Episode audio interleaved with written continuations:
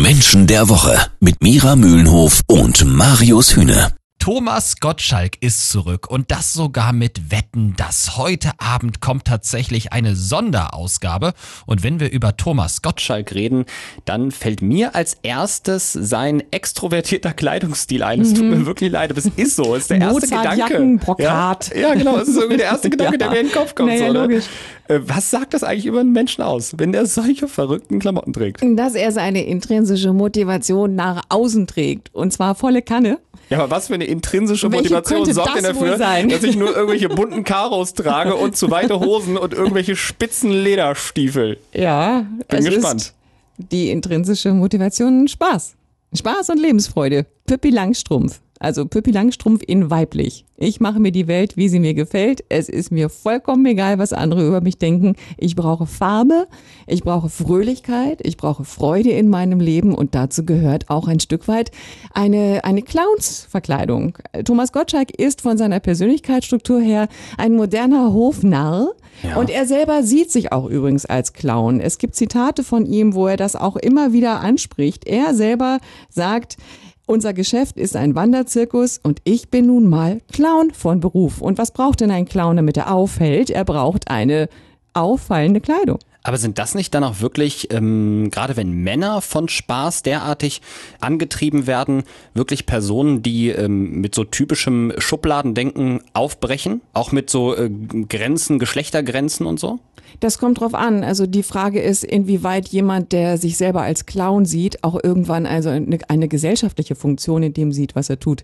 Soweit ist Thomas Gottschalk nie gegangen und er hat sich immer dagegen gewehrt. Er hat gesagt, ich bin Entertainer, Punkt. Nicht Stimmt. mehr. Ich bin kein Gesellschaftskritiker. Ich bin niemand, der hier irgendetwas aufbrechen will. Ich mache hier meinen Job. Ich will die Menschen unterhalten.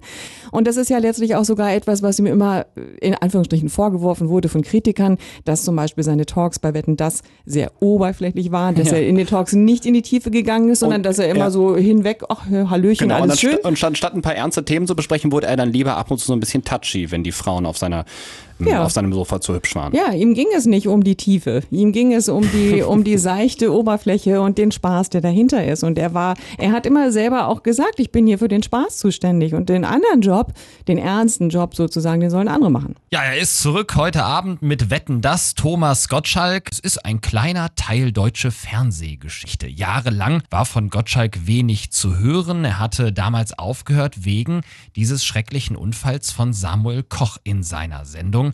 Mira, dieses Schicksal von Samuel Koch, der ja heute querschnittsgelähmt ist, wie sehr hat Thomas Gottschalk das mitgenommen? Menschen mit der intrinsischen Motivation Spaß sind in der Lage, sich das Leben schön zu reden. Und zwar ihr Leben lang. Sie haben also ein gnadenloses Talent. Sie sind unglaubliche Optimisten. Also Spaß, wirklich aus jedem noch irgendwo das Positive rausholen. Also jemand, der immer gut drauf ist und der das Leben immer von der schönen Seite aus sieht und dadurch aber die dunklen Seiten wegblendet.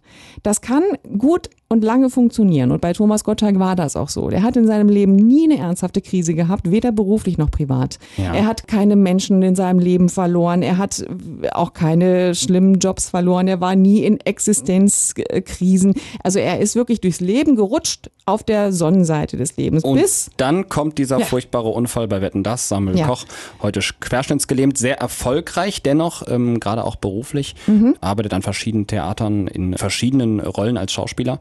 Das hat Thomas Gottschalk aus seinem Leben geworfen und zwar katapultartig. Und dann ja auch das Ende bei Wetten das. Ja, er hat es sogar so selber formuliert. Er hat gesagt, ich muss hier mit dieser Sendung aufhören, weil für mich hier der Spaß aufgehört hat. Ah, da erkennt er quasi selbst seine Motivation. Ja, er, er weiß, glaube ich, nicht, dass das seine Lebensmotivation wirklich ist und äh, also wie da die, die inneren, tiefen psychologischen Zusammenhänge sind. Das vielleicht nicht unbedingt. Aber er hat gesagt, ich kann hier nicht weitermachen, weil für mich der Spaß aufgehört hat.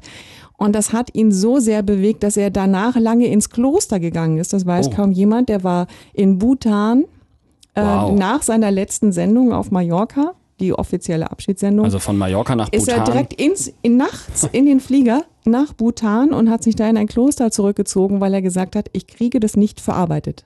Ja, es ist so eine kleine Zeitreise heute Abend im ZDF. Das Publikum darf sich für einen Abend in die goldenen Jahre von Wetten das zurückversetzt fühlen, denn Wetten das ist zurück, sogar mit Thomas Gottschalk, mit Michelle Hunziger und sogar ein Bagger soll angeblich am Start sein heute Abend bei Wetten das. Vielen Dank an Erkenntniscoach und Sozialpsychologin Mira Mühlenhof.